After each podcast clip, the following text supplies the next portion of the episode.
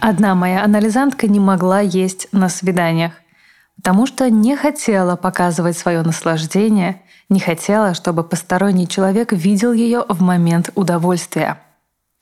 Меня завораживает мысль, что все, абсолютно все атрибуты жизни одновременно существуют в двух плоскостях. В предметном мире и мире символическом. С одной стороны, еда — это нечто предметное, то, что нужно для нашего организма. Но с другой стороны, это огромное пространство для культурных практик.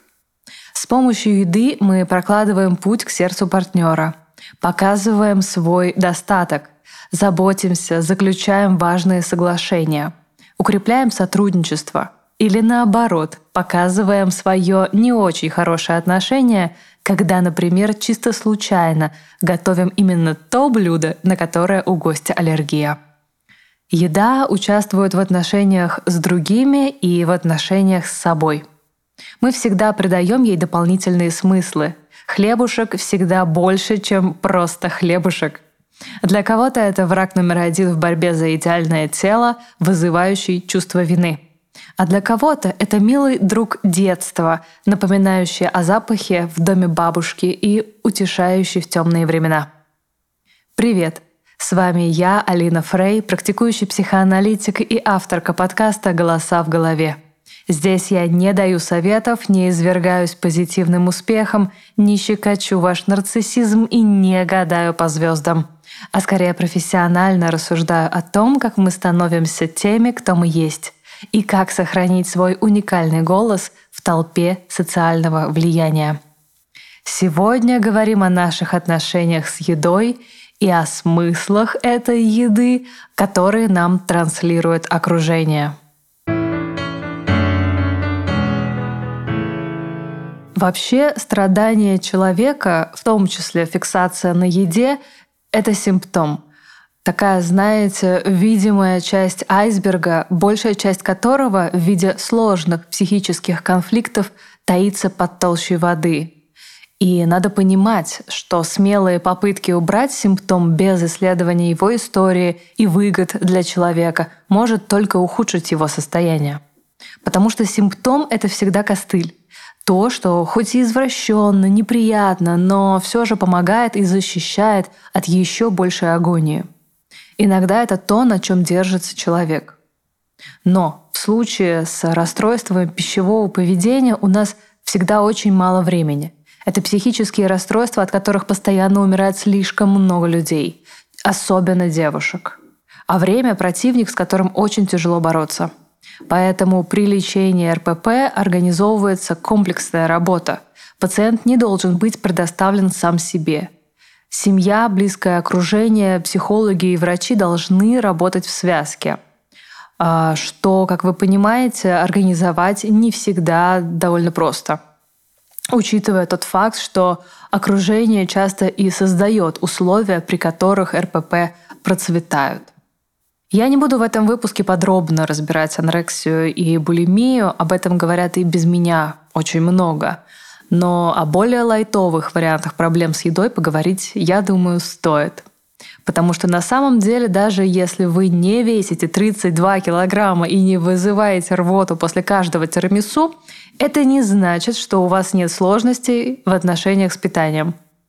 Поэтому интересно поисследовать, какое место еда занимает в вашей жизни и какие отношенческие вопросы она решает.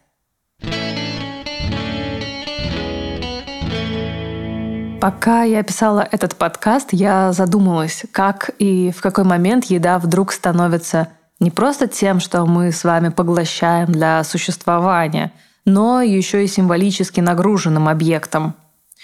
У меня есть опыт проживания в разных странах. Совсем недавно я как раз э, вновь сменила очередную страну. И, знаете, я замечаю, насколько важным для моей адаптации становится вкусная и разнообразная местная еда. Процесс знакомства с культурой происходит как бы через еду. И если мне вкусно и эстетически приятно, можно двигаться дальше. Питание отражает процесс поглощения, помещения внутрь себя чего-то внешнего, заполнения каких-то пустот. Она отвечает на нашу нехватку, на нашу потребность. Поэтому символически для меня интеграция в культуру, принятие ее законов и нравов внутрь себя происходит в том числе через поглощение еды. Ассоциативно у меня есть связь хорошего вкусного блюда местной кухни и хорошей доброжелательной атмосферы, куда хочется погружаться без страха. Ведь если подумать, то в принципе так оно и происходит. Я прихожу в приятное кафе или ресторан, общаюсь э, с официантами, замечаю детали интерьера, обращаю внимание на людей вокруг и на динамику жизни в этом месте. То есть это та точка входа в новое культурное пространство. Еда — лишь часть знакомства, установления отношений с новым местом. Эта связь только символически принимается, переваривается и насыщает вместе с вкусным блюдом. Но это моя личная символика, возможно, у вас есть что-то похожее. Однако, надеюсь, эта небольшая личная иллюстрация приоткрывает механизм символизации еды. Ведь еда — это первое удовольствие ребенка и символ контакта с другими людьми. Кормление дарит приятные ощущения, успокаивает младенца и создает позитивное отношение к тому, кто о нем заботится. Вместе с едой ребенок помещает внутрь себя хорошее отношение, мамин теплый голос, звучащий в процессе кормления, запахи, тактильные ощущения. Еда становится частью коммуникации, аспектом отношений уже на очень раннем сроке нашей с вами жизни – а так как мы живем не среди радужных пони и каких-то, не знаю, разноцветных бабочек, ситуация кормления младенца не всегда счастье для пары мама-младенец. Мама может быть нервной, уставшей, перегруженной, о чем-то переживающей. А, к примеру, лет пять назад была у меня в практике анализантка, которая родила ребенка на очень раннем сроке с недостаточным весом. И ей, конечно, было очень важно его кормить, чтобы он жил и прибавлял в весе. Но даже когда вес уже был в норме, она продолжала буквально запихивать в него сначала свою грудь, а потом уже и прикорм. Но уже не из реальной потребности ребенка, а из-за своей тревожности. Понятно, что для ребенка еда постепенно начала ассоциироваться с тревогой и садизмом. В результате девушка обратилась за помощью в тот момент, когда у ее дошкольника начали проявляться признаки расстройства пищевого поведения. Кстати, многие думают, что психоаналитики обвиняют во всех бедах э, расстройства пищевого поведения проблемы кормления младенца, но это совершенно не так. Э, дело никогда не в самом процессе поглощения пищи, а в отношениях, которые разворачиваются в семье и по каким-то причинам проецируются на отношения с едой или происходят во время поглощения еды, а, как и в описанном мною случае. То есть нам надо с вами понимать, что еда — это не что-то эзотерическое, не обладающее само по себе каким-то а, зарядом, не знаю, бессознательным. Еда — это просто еда. Но мы сами на нее проецируем какие-то э, факторы отношений, какие-то свои собственные смыслы. Мы начинаем ее использовать за пределами завтрака, обеда или ужина. То есть еда это лишь точка приложения э, каких-то других моментов. Например, э, невысказанных сложностей да, отношений. То есть э, я бы даже сказала, что еда это язык жестов, только язык пельменей и тортиков. А вот к вам, кстати, еще один очень классный пример расскажу. А, мужчина обратился с очень интересным симптомом. Каждый раз, поев еду, приготовленную его мамой, он шел и втайне от нее вызывал у себя рвоту. А, надеюсь, вас не смущают такие слова. Что нам тут бросается в глаза? Что ему было важно избавиться от того, что она в него помещала. Да? Но в еде ли дело? Конечно, нет. Дело в их отношениях, где мать воспринимается как вторгающийся садистический объект, навязывающий себя, а мужчина не в силах дать ей отпор. Потому что по факту мама вроде суперзаботливая, переживающая за сыночка. Только вот каждый день носит ему пакеты еды и не особенно предупреждает о визитах. Но все это, конечно же, с улыбкой. Но мужчина чувствует это вторжение, да. А, он не может его проговорить, четко распознать, так как вроде забота, но ощущение есть. И ответная реакция есть. Она телесная.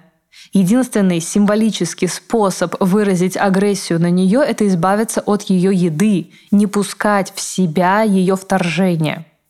Словами это могло бы быть высказано как «Мама, Иногда я тебя не перевариваю, иногда ты яд, я хочу от этого избавиться. Так что такие заигрывания с едой – это попытка символически взять под контроль отношения, которые на самом деле человек не контролирует. Как способ борьбы со страхом за жизнь ребенка или способ выстроить дистанцию с матерью. Не всегда у нас есть силы и достаточно осознанности, чтобы четко регулировать приближение и дистанцирование отдельных людей – Зато вот прием пищи и избавление от нее мы контролировать можем. Символический контроль питания – это замена контроля, принятия и непринятия чего-то другого в нашей жизни.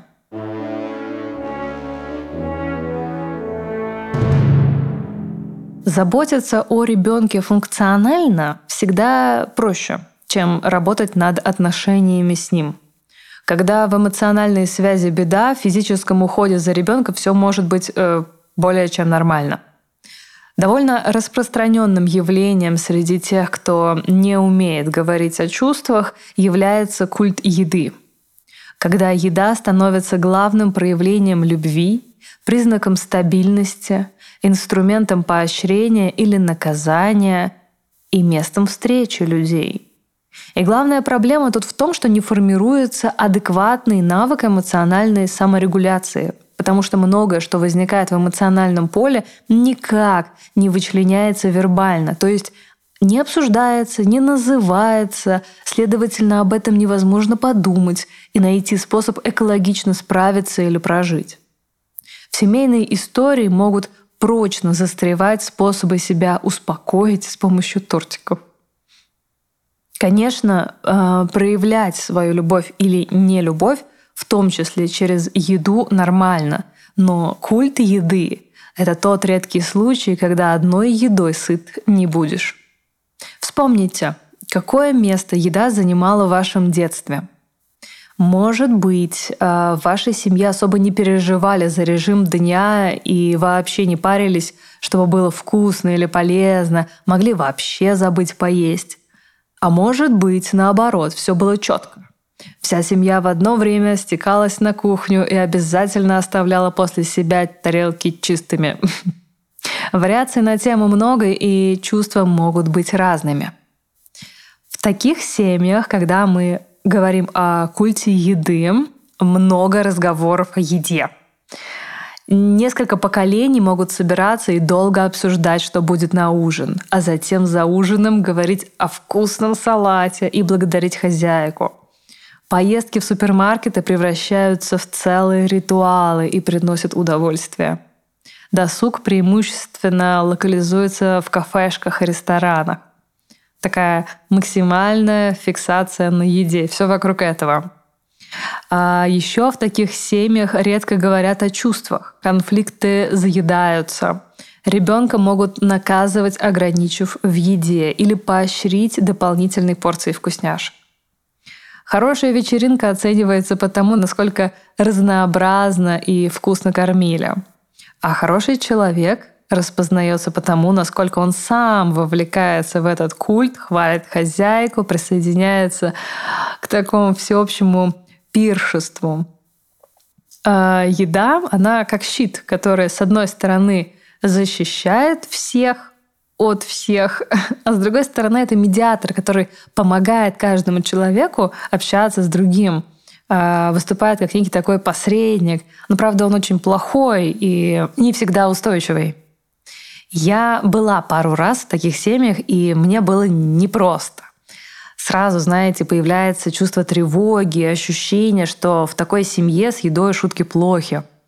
Все пристально следят за питанием друг друга, влезают в личное пространство со своими советами и опасениями. Все хотят всех накормить, да, кому-то указать, что кто-то там слишком худой. А, косо смотрят, если ты что-то не ешь снисходительность, закатывание глаз, вот это вот все. А попытки отказаться от еды, уменьшить порцию, пригласить к разговорам о чем-то большем, чем просто а, процессы приема и отправления еды, могут вызвать чувство вины, как будто вы пытаетесь подорвать опоры, разрушаете скрепы. Отсюда вытекает важный вывод. Семьях культа еды много жестких э, и непроговоренных запретов. А помимо них, по моим личным наблюдениям, э, в таких отношениях часто встречается игнорирование. И здесь немножко отойду, скажу, что игнорирование — это, наверное, одно из самых страшных, э, что может происходить в отношениях, э, например, матери и ребенка. Потому что если даже есть агрессия, это все равно контакт. И из него все равно можно чему-то учиться. А можно как-то идентифицироваться с родителем. Это точка встречи. Есть внимание, есть отношения. А игнорирование — это когда вас нет. Когда на вас не смотрят, когда с вами не говорят. Это очень страшно, для, особенно для очень маленьких детей. И как раз вот э, в семьях, где мы можем замечать культ еды, игнорирование довольно часто встречается, когда за какой-то проступок э, с человеком просто могут перестать разговаривать. Правда, э, потом, как правило, просто начинают разговаривать снова ни с того ни с сего по непонятным причинам. Но да, Поэтому регуляция отношений в таких семьях, она происходит, конечно же, через род, но не тем способом, который был бы полезен, да, не через разговор, а через питание.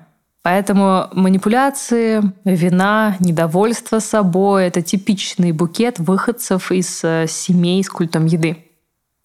Мы из своего детства можем вспомнить э, много, наверное, фраз, относящихся к еде – не играй с едой, первая ложка за маму, пока не доешь из-за стола не встанешь. Неужели ты хочешь, чтобы тебя выгнали из общества чистых тарелок? Все эти родительские фразочки только выглядят так, будто они про еду. На самом деле вместе с пищевым поведением мы усваиваем и другие нормы, о которых не говорится напрямую. Например, что иногда надо делать то, что не хочется, или доставляет дискомфорт или что желания других людей противоречат нашим биологическим ритмам, из-за чего мы вообще можем не чувствовать реального голода, а опираться на обеденный звоночек или мамин голос с кухни.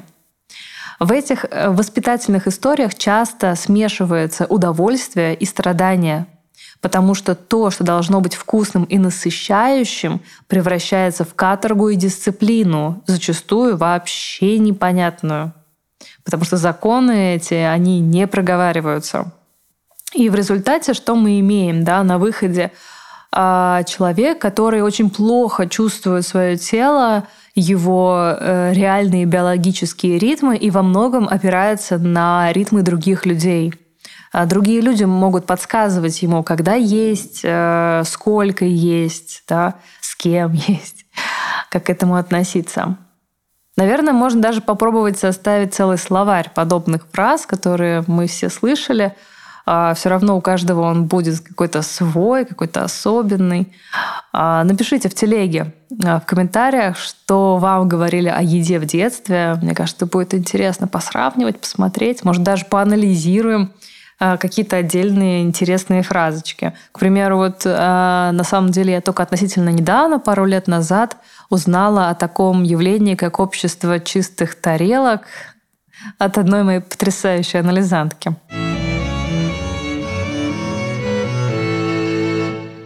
Психологические трудности в отношении еды, как, например, эмоциональный голод, могут возникать даже у самых стабильно здоровых людей. Вспомните ковид и начало войны, тот зашкаливающий уровень тревоги. Редко кто не испытывал на себе всех прелестей переедания или, наоборот, отсутствия аппетита. Мы все локально в ответ на сильный стресс можем временно регрессировать до примитивных способов самоуспокоения – Проще говоря, обратиться к крайнему детскому опыту, когда еда реально успокаивала, а сам процесс кормления давал понять, что вы в безопасности и о вас есть кому позаботиться. К тому же мы часто едим и пьем алкоголь в компании. Совместная трапеза объединяет, вызывает доверие, способствует беседе, расслабляет. Социализирующую функцию еды не стоит недооценивать. Если у супругов одинаковые предпочтения в еде, им намного проще уживаться. Потому что даже вот эти вот э, фразочки «мы не сошлись в быту», они довольно часто свидетельствуют о действительно каких-то несовпадениях, в том числе и в ритмах питания. А во многих культурах прием пищи ритуализируется – в некоторых закрытых сообществах вас могут просто не пригласить к столу или приготовить какую-то отдельную еду. И наоборот, особенно открытые гостеприимные культуры прилагают много усилий, чтобы произвести на вас хорошее впечатление, поразить своими кулинарными изысками. Важные бизнес-переговоры часто закрепляются торжественным ужином и дорогим алкоголем – на первых свиданиях многое становится понятно потому, как и что человек ест. Многие женщины говорят, что путь к сердцу мужчины лежит через желудок. А когда я переезжала недавно в другую страну, друзья заранее соблазняли меня разнообразной вкусной местной едой, чтобы немного сгладить стресс от переезда. Так что еда всегда больше, чем просто еда. И совершенно понятно, что в кризисные периоды мы все можем обращаться к еде еще и потому, что хотим быть с другими, нуждаемся в совместности. А если вы замечаете у себя вдруг возникший повышенный интерес к еде, а, прошу вас не быть слишком строгими к себе. Это не очень логично, учитывая, что, скорее всего, вы и без того имеете достаточно причин для стресса, который вызвал перемену в отношениях с едой но наблюдать за собой все равно важно. Возможно, это временная попытка успокоиться, справиться с беспомощностью и сместить фокус на удовольствие здесь и сейчас. Но точно так же эта история рискует перейти в более серьезную фазу. А еще такие перемены, как я уже говорила ранее, являются лишь верхушкой айсберга. Можно поразмышлять, что на самом деле происходит внутри вас – и, возможно, обратиться к психологу. В любом случае помните, что какими бы ни были ваши отношения с едой, это не определяет вас. Да, еда больше, чем просто еда, но и вы больше, чем еда. Вы намного разнообразнее, интереснее и богаче как личность, чем ваши отношения с питанием. Они не определяют вас и не делают хуже или лучше – Поэтому не сводите свою ценность до лишней порции хачапури или недоеденного салатика.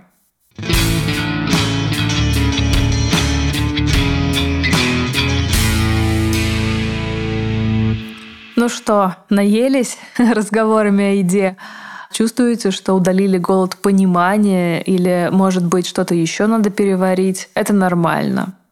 А у меня даже осталась такая, знаете, легкий голод, да, с которым надо выходить из-за стола. А, возможно, я еще что-то буду писать в телеграм-канал, потому что мыслей осталось много, а формат все равно вот не позволяет тут развернуться как следует. Ну что ж, все равно так или иначе о многом поговорили, что-то усваивается, что-то нет. А, но мне всегда особо кайфово, когда какая-то информация извне вызывает поток новых мыслей и обращает мое внимание на то, как работает тело или психика. Здорово иметь время и место для мысли о себе. Ведь часто в бесконечной гонке, когда любая свободная минута используется эффективно, и даже сериальчики смотрятся заготовкой или за втыканием в телефон – мы забываем, как это может быть. Э, просто допустить поток мыслей и вдруг обнаружить что-то совершенно новое. Рождение идеи. Очень хочется надеяться, что в процессе прослушивания моего подкаста или обдумывания после какой-то темы у вас могут возникать подобные моменты. А на сегодня все. Спасибо, что были со мной. Делитесь своими чувствами и мыслями в телеграм-канале. И не забывайте ставить оценки в приложении, где меня слушаете. Меня это очень мотивирует, и мне важно чувствовать, что на другом конце, куда направляется мой голос, есть жизнь.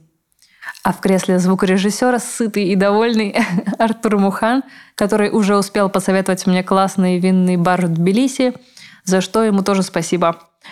А с вами была я, Алин Фрей. До следующего понедельника. Пока-пока. Beyond the 19th century and the 20th century. More agreement among experts. objective identification, as a new method of of the neurosis.